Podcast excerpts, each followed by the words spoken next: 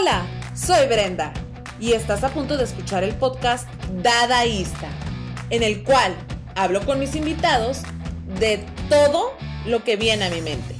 También divagamos un poco y lo que más me interesa es que aprendamos juntos a tener una vida más plena.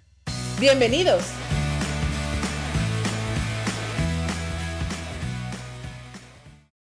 Hola, ¿qué tal amigos? Bienvenidos a otro episodio de Dadaísta, el último de este año. Y tengo un invitado que para mí es de lujo cerrar eh, con él. Es un amigo que quiero muchísimo y sin embargo nos conocimos en persona en un periodo muy corto de tiempo, por ahí del año 2007, enero. Y voy a dejar que él se presente. Sin embargo, Aquí tengo a Jesús Germán. ¿Cómo estás, amigo? Amiga, mucho, muchas gracias por la invitación y la verdad es que, que no, o sea, el de lujo, pero la verdad es que muchas gracias por esas palabras. No, no me considero de lujo, al contrario, agradezco la invitación y sobre todo a tu podcast, pero sobre todo a, reencontrarnos después de mucho tiempo, ¿no? después de, ahorita que dijiste 2007, dije, ay, no, ya, ya empezó Soledad. Y por ahí del 2012 nos volvimos a ver. No sé si te acuerdas que fue a la Ciudad de México, a un Corona Capital, y nos volvimos a ver y ya de ahí he vuelto, pero nos hemos, no nos hemos podido poner de acuerdo para podernos ver y me encantaría el año que entra voy, si Dios quiere y la pandemia lo permite. Por favor, por favor. Y yo he ido a, ahí cerca a Tijuana y, pues no pudimos coincidir, pero ya, prometido que para 2022, ojalá Pronto. la pandemia lo permita. ¿Quién es Jesús Germán? Bueno, para ahorita que dije de lujo y todo esto, estudiamos juntos en una universidad en la Ciudad de México. Em, tú estudiaste comunicación, yo soy diseñadora gráfica, sin embargo, llevé un par de materias contigo. Eh, tuve la, la, fortuna de conocerte eh, en la universidad y que tuviéramos un grupo de amigos que todos éramos de fuera, eh, por ahí gente de Chile, Canadá, y tú nos arropaste de alguna manera en ese, en ese lugar y bueno, te estimo muchísimo y me da mucho gusto lo que estás haciendo y quisiera que te, que te presentaras y dijeras quién es Jesús Germán aparte de que estudiaste comunicación. pues Jesús Germán es un veracruzano de nacimiento, ¿no? ya que nació ahí en la década de los 80 y que desde chiquito sintió un gran amor, ¿no? Una gran pasión por el cine eh, creo que recuerdo perfecto, algunos de mis recuerdos más, pues más viejos, ¿no? De mi vida son con una película, ¿no? Entonces, siempre, siempre el cine ha estado presente en mi vida. Eh, y desde, no sé, ya sabes, en esta época de la prepa, ¿no? Cuando estás estudiando y que dices, ¿para dónde voy? ¿Qué quiero hacer con mi vida? ¿Qué, ¿Hacia dónde?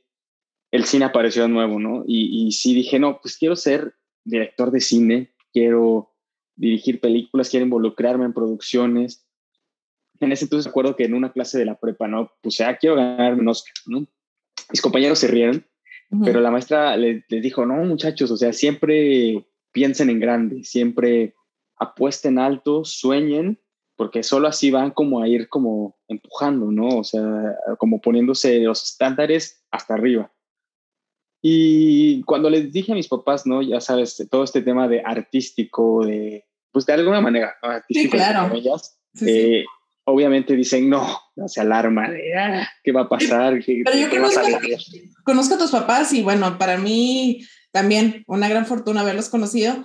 Eh, son súper apoyadores. Eh, bueno, yo hubiera imaginado que ellos te hubieran dicho, sí, claro, vete. No, no, ah, no, al principio. Como dices, eres de Veracruz, pues viviste hasta tus 18 años en, en Córdoba. Así es, y tenía yo, o sea, al ser Veracruz un, un lugar tan pequeño, pues no había oportunidades, ¿no? Entonces era moverte a la temida capital del país, ¿no? Entonces era así de, ¿cómo te vas a ir? Ya tenía yo eh, becas, ya tenía yo eh, pases a la universidad de aquí, de estados cercanos, ¿no? De Puebla, sobre todo. Pero entonces un día agarré un libro, ya sabes, y entonces ahí descubrí la universidad donde nos encontramos. Y dije, ah, aquí ofrecen una preespecialidad en cine. Claro. Entonces, pues yo obviamente mi, mi, tirada era meterme a estas grandes escuelas de cine como son el CCC y el CUEC, ¿no? Que con los exámenes yo, son... Yo lo intenté, no sé si te alguna vez te platiqué que al CC, no. CC, claro. Son súper complicados, ¿no? Los, en aquel entonces eran 15 personas cada año. Exacto, exacto. Y fui a visitarlos, me acuerdo que me dieron como el, como toda esta guía para estudiar, ¿no? Y fue ahí donde mis me dijeron, no, ¿por qué no mejor le apuestas a un espectro más amplio? ¿no?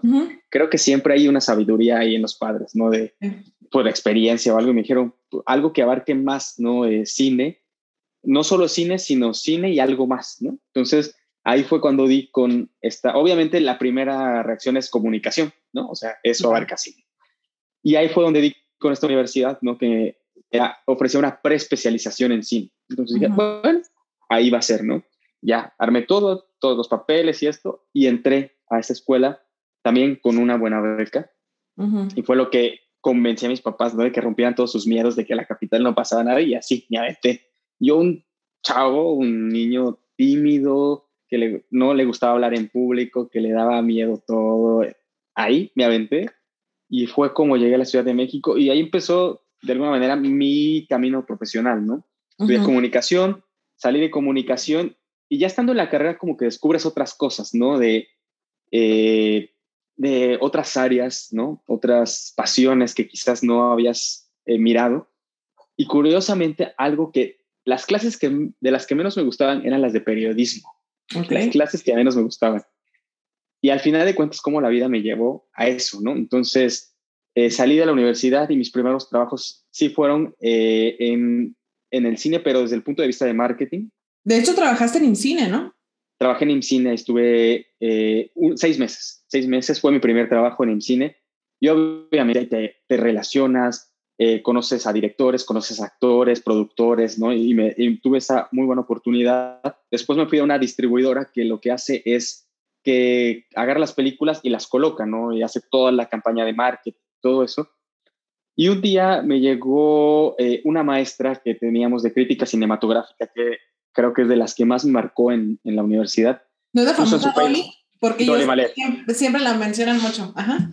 Doble Malet, justo. Ajá. Eh, puso en su Facebook, buscan redactores eh, en la revista Eres. Y en ese momento me acuerdo de, tuve como un flashback de esos comerciales, no sé si te acuerdas de, de los años 90, ¿y tú quién eres? Talía, Luis Miguel. Yo era coleccionista, quiero decir, eres.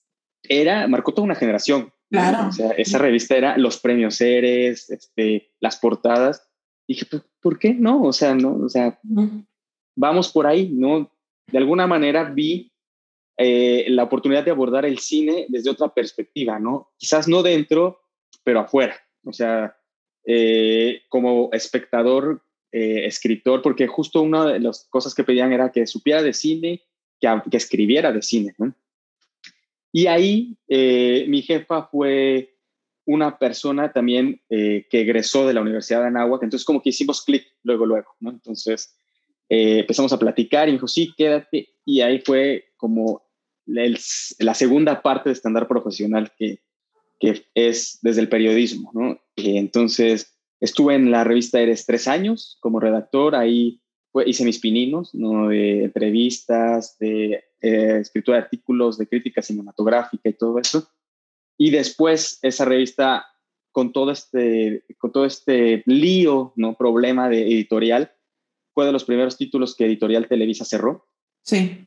Y al mes eh, encontré otra oportunidad también increíble que es en la revista GQ. Entonces, ¿Dónde empecé, actualmente? Donde estoy actualmente, ya voy a cumplir nueve años en enero. sí, ya tiene un rato. Ajá. un ratote ahí. Empecé en la parte web eh, y de ahí me fui moviendo, después me pasé a print, ahora ya pues somos una, con todo esto que ha provocado la pandemia, ya somos un grupo híbrido, entonces escribes para print, escribes para web, pero pues la verdad es que, como te digo, el periodismo no era de mis materias favoritas en la universidad, al final lo terminé ejerciendo y terminé encontrando otra perspectiva de abordar el cine y de quererlo más, ¿no? O sea, también ahora con este acercamiento, ¿no? A, celebridades que quizás desde la producción no hubiera podido tener, ¿no? Desde, desde hacer cine no hubiera tenido oportunidad de sentarme a platicar con unas leyendas. Bueno, para mí son. Conocerlos, ¿no? De alguna manera, porque pues has tenido, has tenido la oportunidad de ese acercamiento que es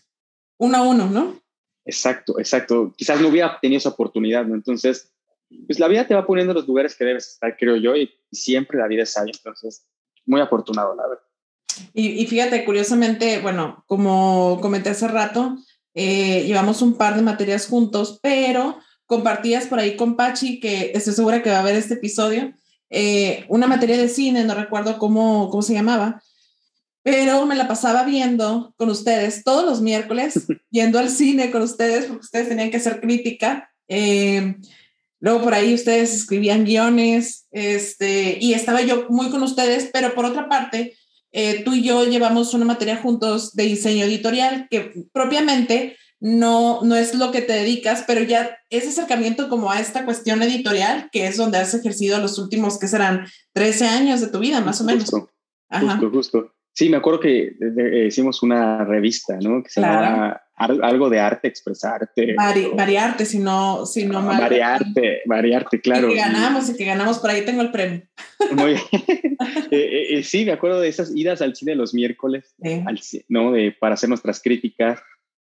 tuvimos también, creo, una clase juntos de, de como de diseño de producción, no sé si te acuerdas de... Era escenográfico. Ah, escenográfico, justo. Entonces te, te, convocamos para que nos echaras la mano ahí en, en unas puestas que tuvimos de Casablanca. Que... Andaba yo peinando gente, ¿no? O sea, andaba en la parte de producción. exacto, exacto. Entonces, pues se armó un buen grupo ahí, ¿no? Y, y, creo que sin quererlo era, nos estamos preparando para lo que venía. ¿no? Claro, claro. Y de hecho, bueno, aunque yo soy diseñadora, pues a mí siempre me gustó y creo que te lo había eh, platicado. Yo fui muy fan eh, y a mí me marcó MTV. Entonces siempre me gustó, bueno, soy muy musical, siempre me gustaban los videos musicales y por eso quería estudiar cine, porque me interesaba, aparte escribo, es como un hobby. Em, y entonces como que quería, tenía muchas ganas de hacer esto, ¿no? Y a veces, bueno, las personas creativas como tú, como yo, eh, hoy en día estoy con un podcast que ya empecé el 2020 y, y que sigo aquí. Creo que tenemos muchas eh, variantes por donde podemos nosotros irnos y expresarnos, ¿no? Y esta es una parte, estamos todavía muy jóvenes en los 30. por allá, un poquito más para allá, pero, pero todavía tenemos mucho tiempo de hacer más cosas. Claro. Jesús, a ver, platícame, y bueno, ahorita ya lo platicaste, que has conocido a muchas personalidades y leyendas, personas que tú consideras leyendas, ¿no? Me gustaría que me dijeras cuál ha sido la peor y la mejor experiencia en toda tu trayectoria. Ahorita si quieres no nos focalicemos tanto en el personaje, sino, híjole, esto me pasó, se me quedó el vuelo, yo no sé, algo así. Mira, la, siempre creo que eh, con el paso de los años, siempre he comprobado que el que es más, al final es menos. Eh, ¿A qué me refiero? Que quien es más celebridad resulta ser más, accesible, más sencillo, más amable, y lo he comprobado mucho. Y a veces quien no es nadie, y lo pongo entre aquí comillas, eh, resulta ser una pesadilla. Entonces, eh, he tenido muy buenas experiencias, como dices, he tenido oportunidad de platicar con personas a las que yo veía en la, pantalla grande ¿no? y decía, ¡guau! ¿no? Que en ese momento, se, o sea, cuando estaba frente a frente o, cuando estaba preparando mis entrevistas, yo decía, no puede ser que vaya a entrevistar a quien hizo Indiana Jones, Blade Runner, o sea, eh, así, ¿no? a ver, tu primera entrevista con una de esas personalidades, me gustaría saber con quién fue. Mira, y justo eh, es que en la parte de Eres, por ejemplo, entrevisté a muchas personas de la música, ¿no? Eh, sobre todo música local, música nacional. Y me gustaba la música, pero la Eres me ayudó mucho a empaparme aún más, ¿no? En esos tiempos se vivían los momentos del pop en español, ¿no? Entonces eran muchos poperos. Pero hubo, y aquí viene una de las anécdotas, me acuerdo que un día hicieron un junket, ¿no? Eh, una distribuidora organizó un junket en Cancún y era el año en que traían Spider-Man eh, con Andrew Garfield, que traían, eh, ay, ¿cómo se llamaba? Django desencadenado, creo que se llama así, la de Quentin Tarantino. Y todas estas celebridades, iba, había una de Salma Hayek también y había una, una, una convocatoria de celebridades impresionante. Entonces dijeron, ah, vamos a mandar a Jesús, ¿no? De, de la Eres, que escriba para la Eres, y fue justo de las últimas experiencias que tuve dentro de la revista. Que escriba para la Eres, que escriba para Seventeen y que escriba para Squire. Entonces me mandaron a mí Y la verdad es que era mi, como mi primer contacto con este mundo de Hollywood grande, ¿no? Entonces, cuando yo llegué, pues un novato, todo el mundo colmilludo y ahí, todos periodistas de Rusia, de Italia, eran mesas redondas. Y llega la mesa de redonda de Django y llega la mesa redonda de Quentin Tarantino, ¿no?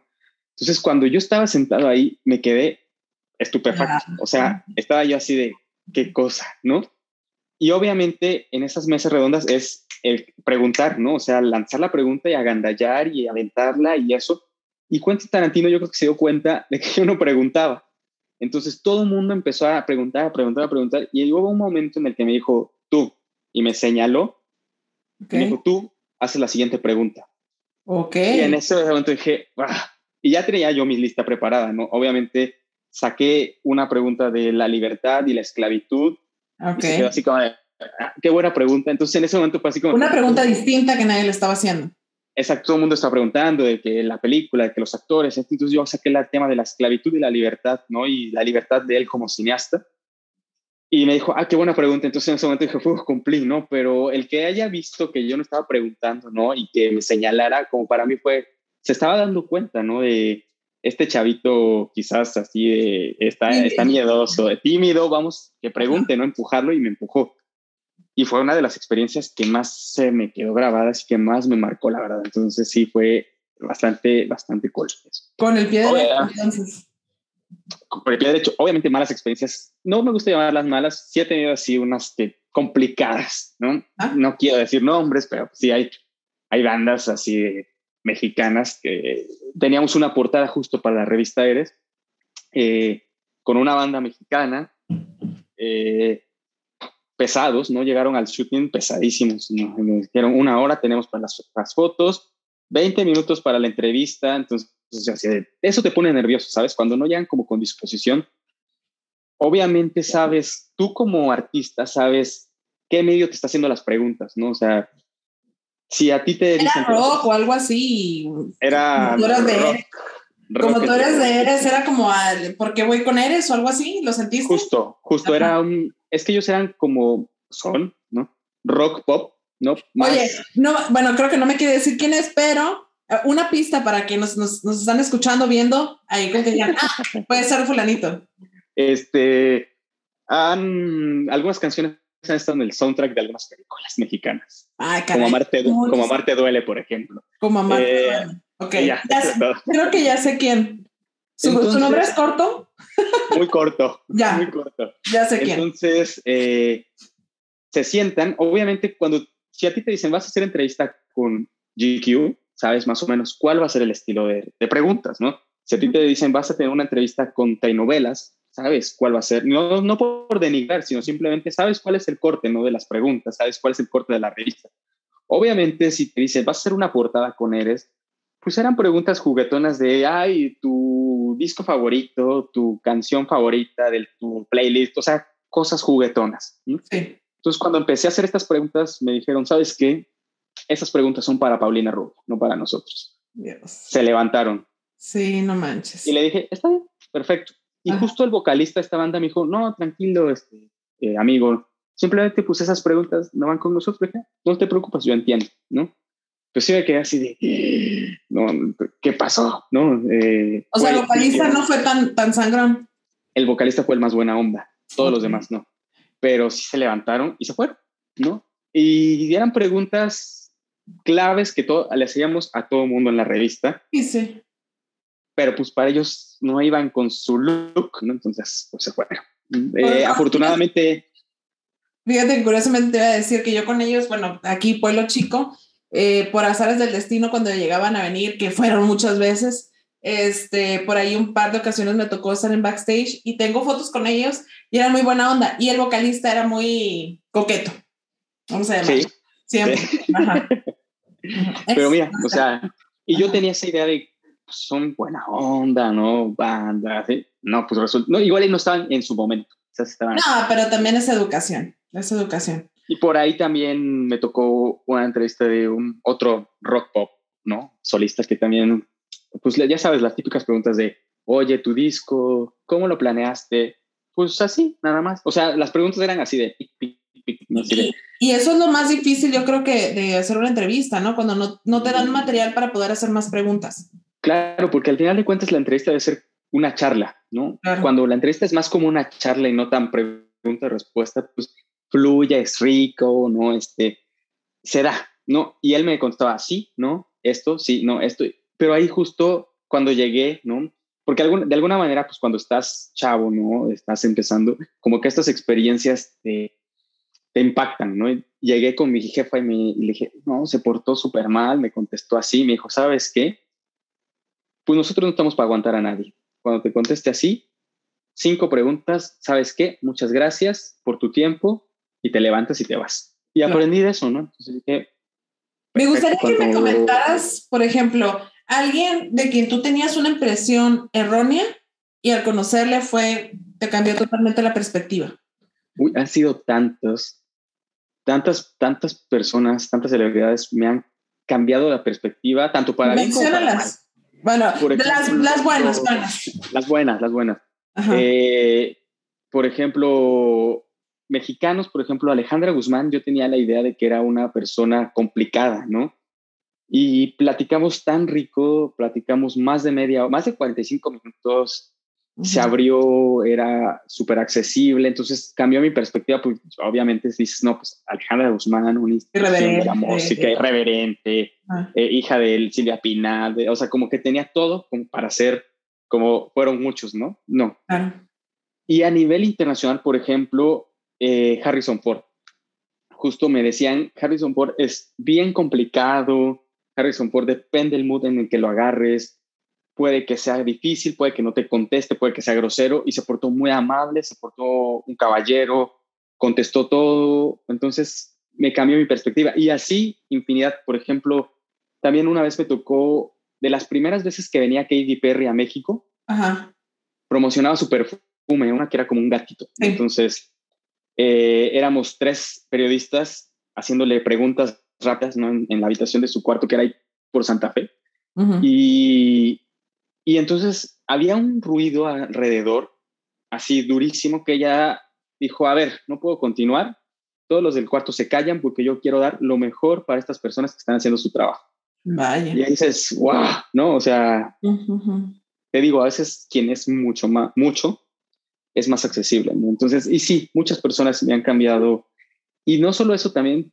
Y buena vibra, porque bueno, yo, sabes, mira, yo que te conozco, eh, desde que te conocí, que todavía, eh, no sé, compartí, ay, perdón, perdí, eh, le pegué al micrófono. Compartimos algunas palabras, pero en realidad nos empezamos a llevar más cuando supimos que tanto llevabas materias con Pachi como conmigo y ahí se empezó a hacer como más esta, esta, este grupo, ¿no? Y siempre sentía esta buena vibra precisamente de buena persona, este, como buena vibra. Y creo yo que eso es lo que hace que nos atraigamos las personas, ¿no? Las vibras. Por ejemplo, artistas que te hayan vibrado muy bien y que pues ellos hayan sentido lo mismo contigo, ¿no? Porque, ajá, eh, por algo te dieron una muy buena entrevista o algo así, ¿no? Fíjate que siempre hay algo que tengo yo como ley, así, ¿no? Al empezar una entrevista, siempre es dar las gracias antes, ¿no? Porque de alguna manera te están dando su tiempo, te están regalando. Para mí el tiempo, que una persona te dé su tiempo, para mí es de las cosas más importantes de la vida, ¿no? O sea, eh, porque te está regalando parte de su vida de alguna manera, ¿no? Y cuando es una entrevista todavía más, ¿no? Porque es abrirse a veces, a veces pues no, ya traen como un speech muy preparado, ¿no? Que tú luego luego identificas. Sí. Pero, por ejemplo, no sé, Gal Gadot, por ejemplo, es así de vibra, ¿no? Vibra tanto que te irradia y te contagia, ¿no? Y, ¿Y es más guapa en persona o en, pantalla? Es, guapísima. O sea, hay dos mujeres que yo considero muy, muy guapas y me encantaría ser ellas, Gal Gadot y Scarlett Johansson. Mira, Scarlett Johansson no he tenido la fortuna, ah. pero Gal Gadot es guapísima, inteligente, educada y algo que me gusta mucho y que justo por ahí por la entrevista es a favor del movimiento feminista. Entonces, nos fuimos ahí de qué implicaba la Mujer Maravilla para ella, cómo la Mujer Maravilla ha impulsado el feminismo. Entonces, una plática, 10 minutos, porque a veces están solo 10 minutos, pero fue muy rico, ¿no? Muy enriquecedor. Eh, y también ella agradeció, justo me dijo, que se le preguntaran cosas que fueran más allá de superficiales, ¿no? Porque muchas veces, eh, por ejemplo, dije, ¿qué podemos hacer nosotros como hombres para apoyar a ustedes, las mujeres, ¿no? Entonces, justo cuando me dijo, te agradezco estas preguntas, ¿no? Porque a veces solo tocan temas como por arribita, ¿no? sí, ¿no? Como era muy difícil ponerte el disfraz, o sea, te sentías sexy, te sentías sexy poniendo, entonces, pues, sí, y ella, ella vibra, o sea, como tiene esta vibra tan positiva y tan buena, y muchas personas, la verdad, o sea, sí, muchas personas sí tienen esta vibra muy bonita. Qué padre. Eh, alguien, ok, por ahí, em, te preguntaba una frase dentro de una entrevista o algún, alguna anécdota de una de estas personas que has entrevistado que te hayan conmovido o hecho pensar más de, de dos, tres días sobre esa frase que te haya cambiado incluso a lo mejor tu manera de pensar o de ver las cosas o algún aprendizaje que hayas implementado en tu vida, algo así? Mira, me ha tocado, obviamente, no solo he entrevistado actores y músicos y cantantes, ¿no? Eh, me ha tocado entrevistar desde relojeros, este, diseñadores de autos, hasta, pues no sé, ganadores de Oscar, ¿no? Eso es lo rico del periodismo, ¿no? Que aprendes de todo. Pero dos personalidades de las que aprendí mucho fueron Lidia Cacho y Anabel Hernández. Y te lo digo desde el punto de vista periodístico, ¿no? Sí, porque el periodista. Eh, eh, aprender de su valentía, ¿no? de sus agallas, de todo lo que hacen por sacar las cosas, la verdad, ¿no? Que al final de cuentas es el trabajo del periodista, ¿no? De la, acercarse a la verdad, transmitirla y todo eso. Eh, y sí, o sea, a ellas dos les dije, ¿saben qué?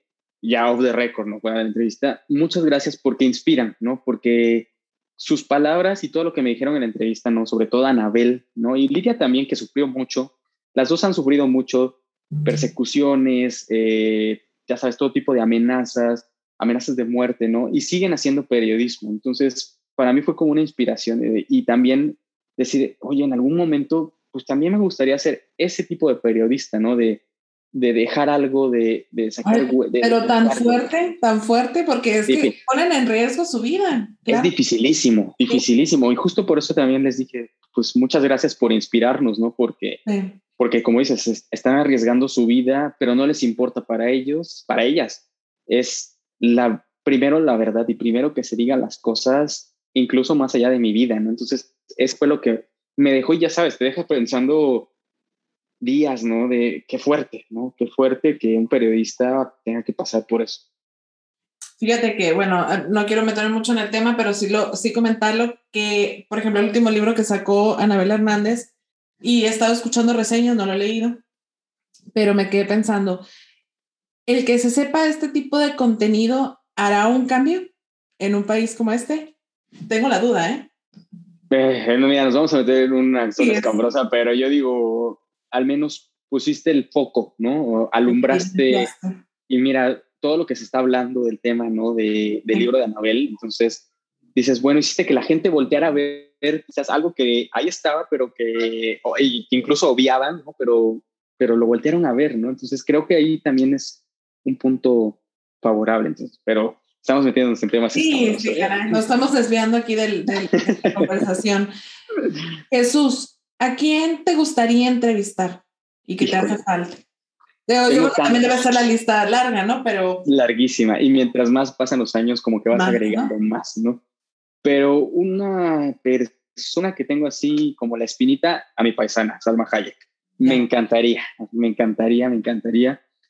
Eh, sobre todo como por esta, ya sabes, como por este, a proximidad, ¿no? De, somos de Veracruz, ¿no? la cultura de, de La cultura, exacto. Entonces, todo esto, eh, me gustaría entrevistar a Pedro Almodóvar también, ¿no? Ese a nivel personal, porque su cine me gusta mucho, eh, sus guiones me gustan mucho, su, su su visual, ¿no? Todo lo visual de sus películas me gusta.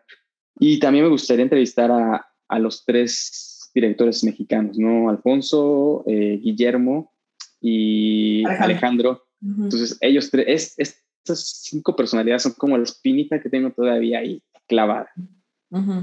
Oye, y Jesús, eh, de esas personas, bueno, creo que no me acuerdo si te lo pregunté, creo que no, pero que para ti fue y visualizaste a ese Jesús de niño que algún día deseó conocer a tales personalidades y que se te hizo? Es así como de, tu, de, tu, de tu bucket list, ya conocí a tal y tal y tal y tal. Eh, hace, este año justo me tocó, soy muy fan del cine de terror, ¿no? Entonces, eh, una de las películas que más me gusta es Halloween, ¿no? Entonces, de repente me llegó la oportunidad de, ah, puedes, este, te nominamos para que entrevistes a Jamie Lee Curtis. Y dije, no, claro, ¿no? Entonces, es como, para mí es como la Scream Queen por excelencia, la reina del género de terror, ¿no? Entonces, fue como, ya que la tenía ahí, fue por Zoom, obviamente, me hubiera encantado que hubiera sido en persona, pero también creo que este es, de esas posibilidades que te da la tecnología, ¿no? De que quizás se abren más oportunidades de entrevistar a personalidades. Y no, o sea, sí, me puse nervioso, me sigo poniendo nervioso en las entrevistas, ¿sabes? Porque como que creo que hasta que no, suena cliché, pero cuando se pierde, creo que cuando se pierde ese nerviosismo, ese nervio rico, es porque ya... Pero son los primeros segundos, minutos, ¿no? Porque igual yo cada vez que grabo un podcast, siento al principio esta, este cosquilleo y después ya fluye, ¿no? Sí, exacto. Es como el, ah, la adrenalina de los primeros segundos y ¡pum! Ya que estás ahí, órale, ¿no? Entonces, eh, con, ella sí fue así de nervio, nervio.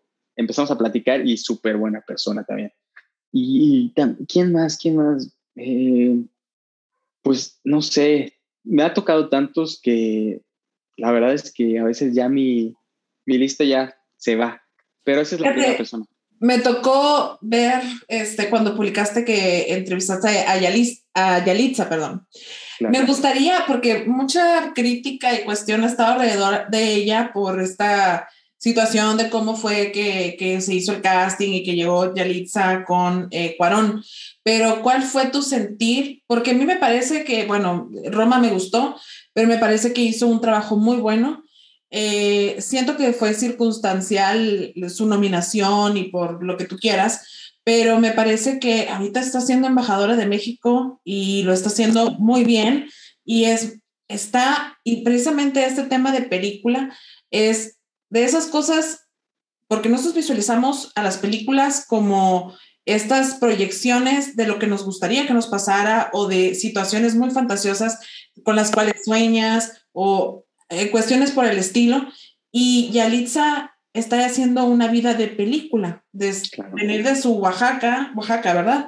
Eh, de ser una maestra, sí, una mujer preparada, pero ahorita anda por todos lados dando conferencias y este tipo de, de, cuestiones. Eh, pues siendo embajadora de México. ¿Tú cuál fue tu impresión al conocerla? ¿Cómo platica? ¿Ya se le subió? ¿Estaba sencilla? ¿Asustada?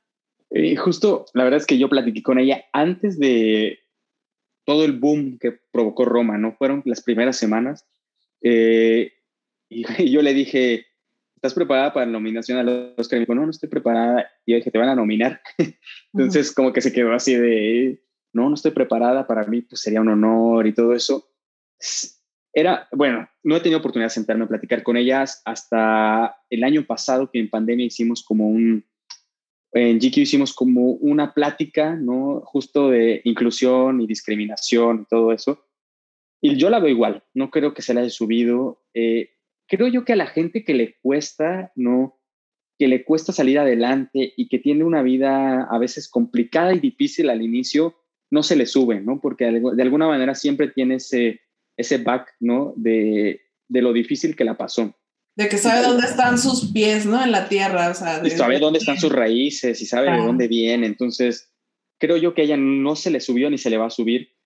No creo que, no creo que eh, Cuarón se haya equivocado al ver en ella algo, ¿no? Eh, creo que Cuarón tiene toda la experiencia del mundo más que nosotros, ¿no? Porque sí leí muchos comentarios en redes sociales racistas. Y yo decía, bueno, estamos luchando contra eso y, y, ahí están, ¿no? En las redes sociales que a veces es como un escaparate de odio y, ya sabes, ¿no?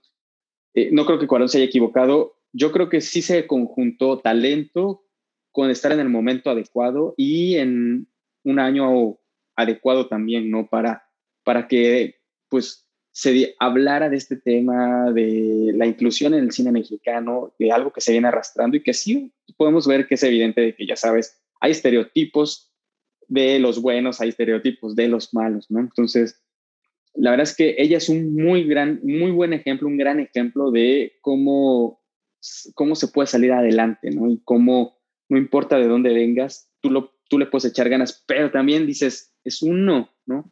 Uno entre cuántos, ¿no? Entre cuántas personas sueñan y tienen ese, esa aspiración de salir adelante. Entonces, creo que es la perfecta embajadora para, de, la perfecta embajadora de sueños, así lo diría yo. Embajadora de sueños, me encantó eso.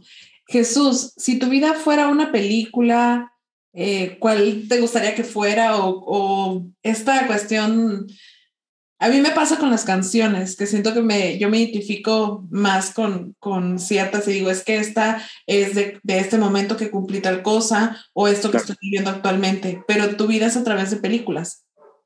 ¿Cuál, pero, te define, ¿Cuál te define, cuál te gustaría que te definiera? ¿Cuál es más Chucho, su personalidad? Perdón, Jesús, eh, yo te digo Chucho, perdón. Eh, ay, no, eh, dime por favor, sí. Este, o sea, un título que me, que sea muy yo. sí. Que sea, mm, creo yo, aunque no es mi película favorita y no es película tal cual porque viene del teatro, creo que El fantasma de la ópera. El fantasma de la ópera, ¿por qué?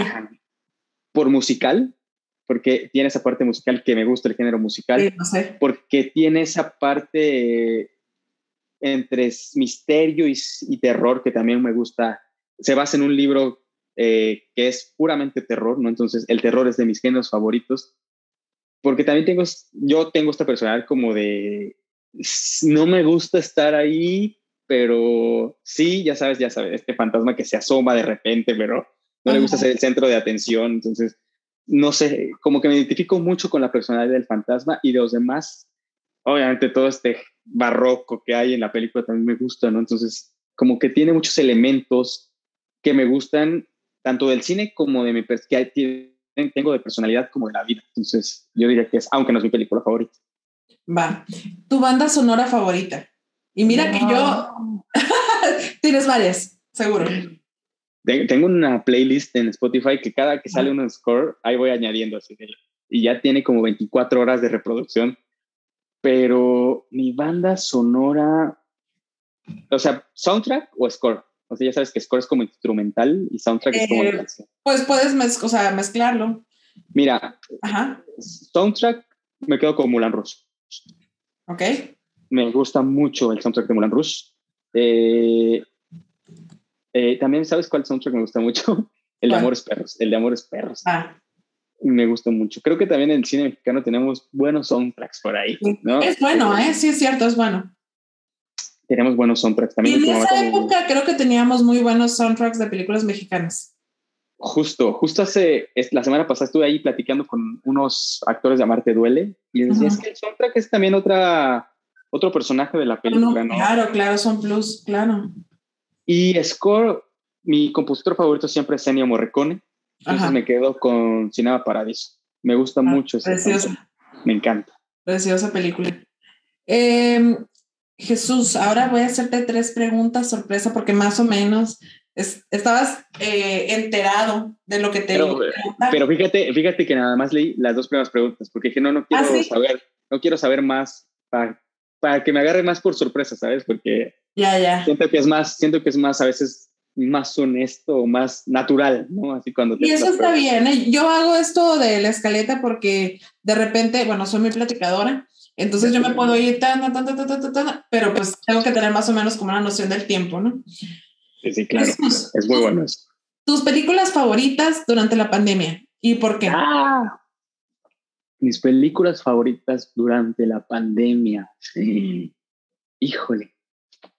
Híjole, híjole, híjole, híjole. O series. pero, pero que se hayan estrenado ahí. No, pero que las viste, que, o durante la pandemia que fueron parte de tu por ejemplo, yo te puedo decir que, que um, eso sería, ¿no? Pero La Casa de Papel me acompañó en, en, mi pandemia o Game of Thrones, pero estoy hablando de series, ¿no? Este, me acompañó y nunca la había visto.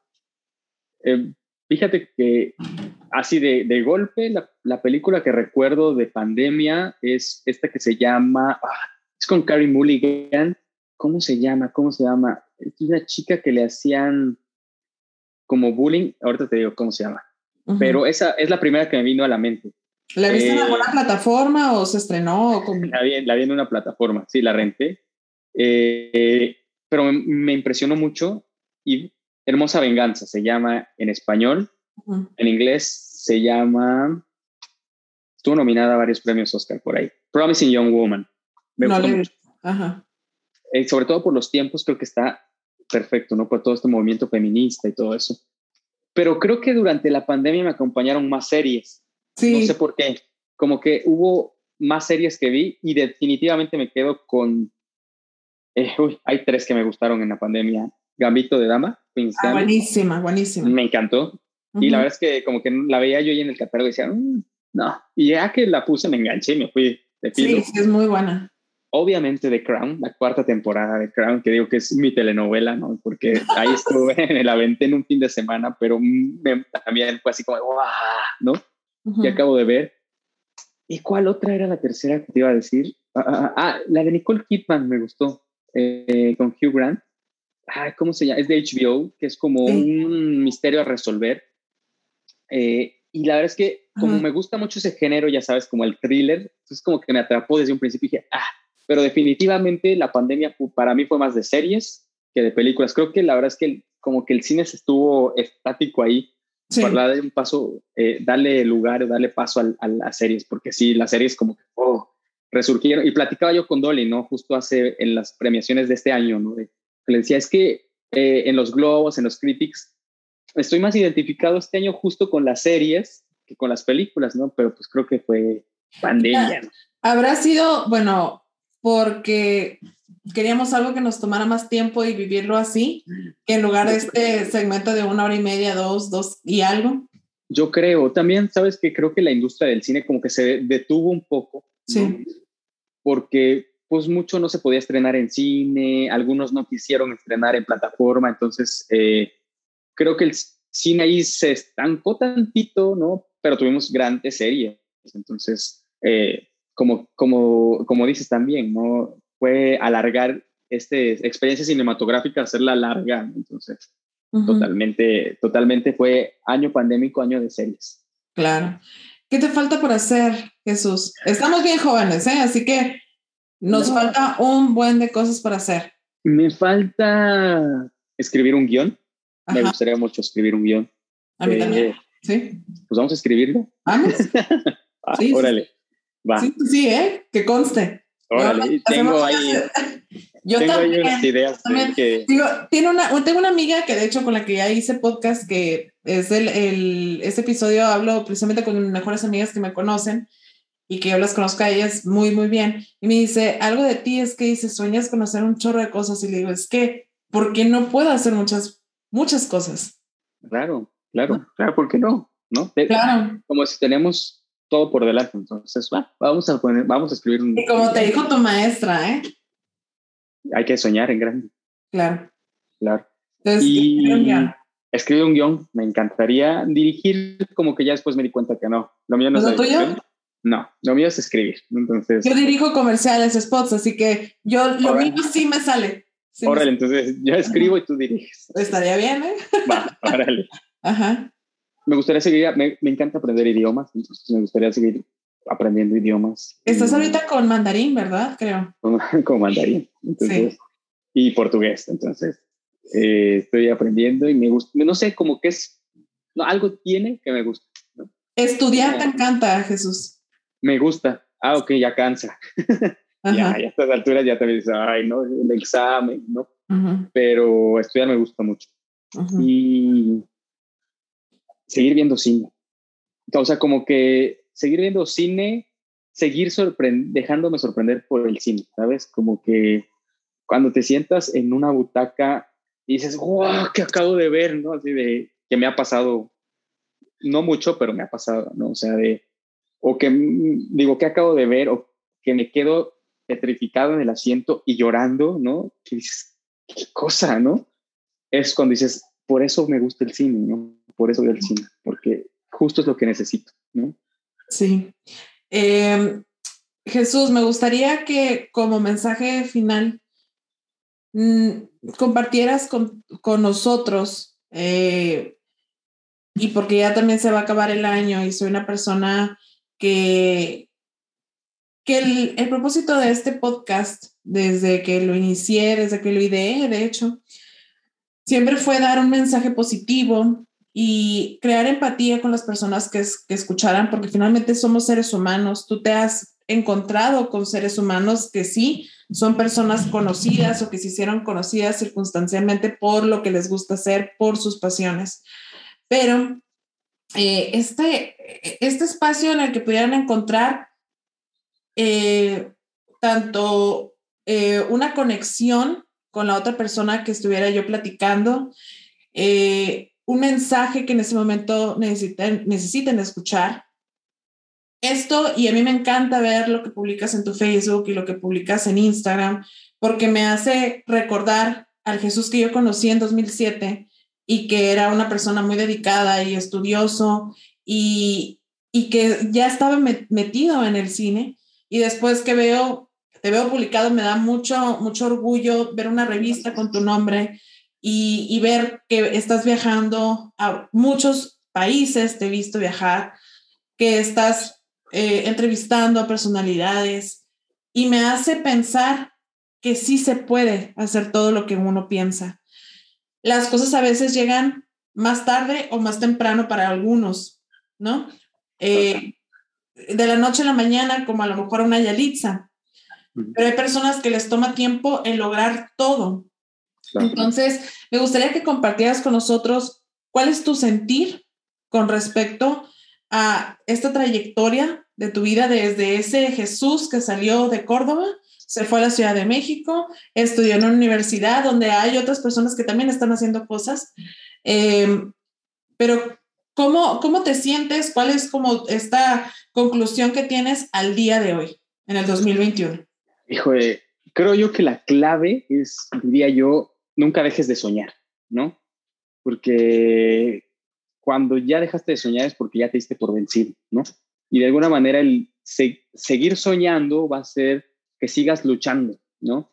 Que sigas eh, dándole, dándole, dándole hasta que llegue algo, ¿no? Hasta que llegue algo, y no me refiero simplemente a, lo económico, a la superficial, sino que llegue algo que te alimente, ¿no? Porque eso es, para mí eso es lo, el valor, ¿no? Cuando dices, ay, pero me pagan por hacer algo que me encanta, ¿no? Que para mí es como un juego, que para mí me llena, ¿no? Eso es una fortuna, ¿eh? Porque yo Totalmente. también, eh, yo, claro, trabajo y me canso, pero es un trabajo que lo hago con placer. Claro, claro. Y, creo que cuando se hace con placer es cuando hay pasión, ¿no? Y es cuando le pones todavía más ganas, ¿no? También, eh, como que siempre es, eh, así como uno de los entonces que tengo es, sea amable, ¿no? Sea humilde, porque, y eso lo he aprendido también de, como te digo, todas las experiencias, ¿no? Porque a veces hay una frase en una película, ¿no? Que dice, sea amable porque a veces no sabes qué batalla está librando la otra persona, ¿no?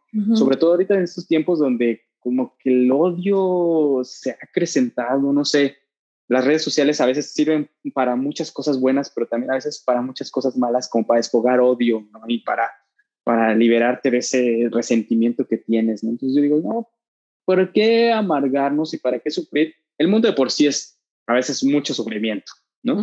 ¿Para qué? Mejor pongamos tantito, tantita luz, ¿no? Tantito, un granito. Hay una película que se llama Cloud Atlas que está basada en un libro y que cuando la vi también me dejó una frase que dice, es, eh, son varias historias que se conectan, ¿no? Si, si hay chance de que la veas, véala, está, está es larga, pero está buena. Eh, tiene muchas cosas filosóficas ahí. Y hay una historia, ¿no? De un, de un navegante que se enamora, si mal no recuerdo, como de una esclava, ¿no? Y el navegante obviamente es, un, es una persona de dinero, ¿no? Y el papá le dice, pero ¿qué, ¿cómo te vas a ir, ¿no? Eh, con ella, ¿no? ¿Qué cambio vas a hacer tú en el mundo que tú no eres nada, ¿no? Y él le dice, al final de cuentas, el mar es una serie de gotas de agua Así que debemos ser gotas. Entonces siempre digo, si somos gotas, si juntamos gotas, gotas, gotas, gotas, al final de cuentas va a haber un cambio bueno, una avalancha positiva, ¿no? Y no es por pero simplemente a veces dices, se necesita, ¿no? El mundo necesita este cambio, esta luz, ¿no? Este, este dejar el odio y pensar mejor en, en amistad, en bondad, en, creo que podríamos hacer el cambio. ¿Y qué otro? Pues eso, y nunca dejes de aprender, ¿no? Creo yo que eh, a veces sí nos da así el tedio, nos gana el tedio de, ay, no, qué flojera, pero no necesariamente con aprender digo, ay, métete a clases, ¿no? Sino... Eh, la curiosidad. La curiosidad, ajá, exacto. Un libro que agarras un libro y dices, ah, aquí aprendí algo, ¿no? O sea, como que hay tantas maneras de las que puedes aprender, no, no necesariamente estar en un Zoom de clases y eso, sino nunca, como dices, no perder la curiosidad por seguir creciendo como persona y como profesional y en todo sentido. Y, y sí, ¿eh? fíjate que eh, cuando ahorita te estaba escuchando hablar y, que hiciste esta cuestión de, de, reflexión de las gotas, me quedé pensando, si todos fuéramos gotas, que somos felices y que gozamos lo que hacemos, tendríamos un mar, un mar maravilloso, hermoso. Y eso es creo que lo que le falta a veces a mucha gente, como que vive el, vive el, eh, no voy a decir al día, porque se puede mal, malinterpretar, pero vive, vive porque tiene que sobrevivir. Claro. Pero no vive en plenitud. Claro, claro. Y, y podría sonar como, fíjate que podría sonar como, porque lo, he platicado con algunas personas, ¿no?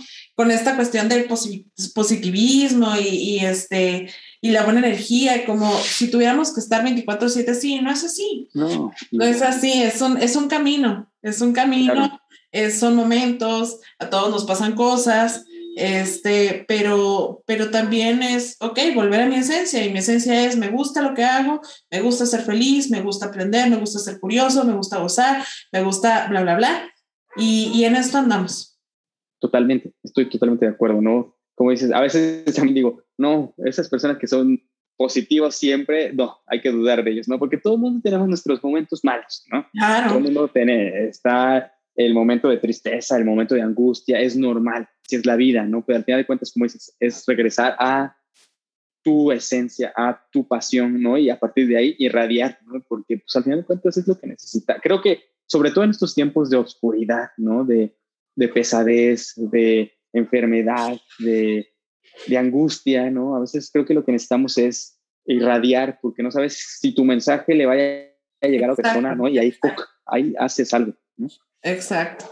Jesús, te quiero agradecer por tu tiempo, por tu amistad, porque por tu ejemplo, porque tú eres un ejemplo para muchos que te vemos y que, y que nos proyectamos y me da muchísimo gusto, de verdad, y ya te lo había platicado desde, recuerdo específicamente una vez en, que estaba en Guadalajara, estaba yo en un congreso y entonces agarré una GQ y vi un, un artículo tuyo, no me acuerdo dónde andaba, Rusia, yo qué sé, no me acuerdo, pero, pero era un lugar lejos y dije, Jesús, acabo de agarrar una GQ y vi tu nombre y vi esto y, y, y me, me, emocioné, ¿no? Eh, y eso, el ejemplo a veces es el mejor maestro. Y creo que, que nosotros, eh, como seres humanos, deberíamos de tomarnos más en serio nuestro papel, nuestro rol dentro de este lugar, dentro de esta sociedad. Y me encanta que estés teniendo una vida de película y no dejes de soñar, no dejes de crear, no dejes de hacer y sobre todo de ser tú. Hombre, al contrario, muchas gracias por, tu por tus palabras, de verdad las aprecio. Y también yo te diría a ti, no dejes de brillar, ¿no? porque tu luz también nos irradia y nos golpea a nosotros, ¿no? Entonces también dices, ay, sí, vamos a seguir adelante, ¿no? Porque tú también eres un ejemplo para muchos, ¿no? Entonces, también te digo, no dejes de soñar, ¿no? Y vamos a escribir. Y vamos a escribir, ¿eh? Que conste que yo sí me lo tomo en serio. Va, va, va.